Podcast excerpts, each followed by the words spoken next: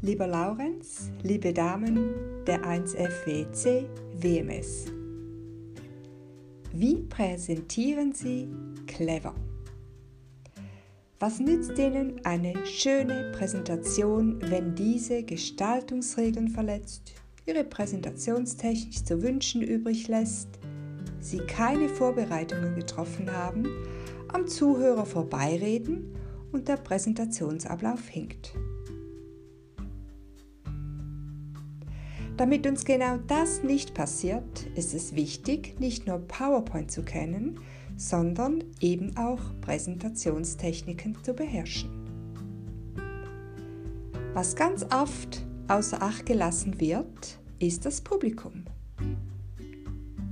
Wie auch Ihre Zuhörer sind auch Sie ein individueller Lerntyp.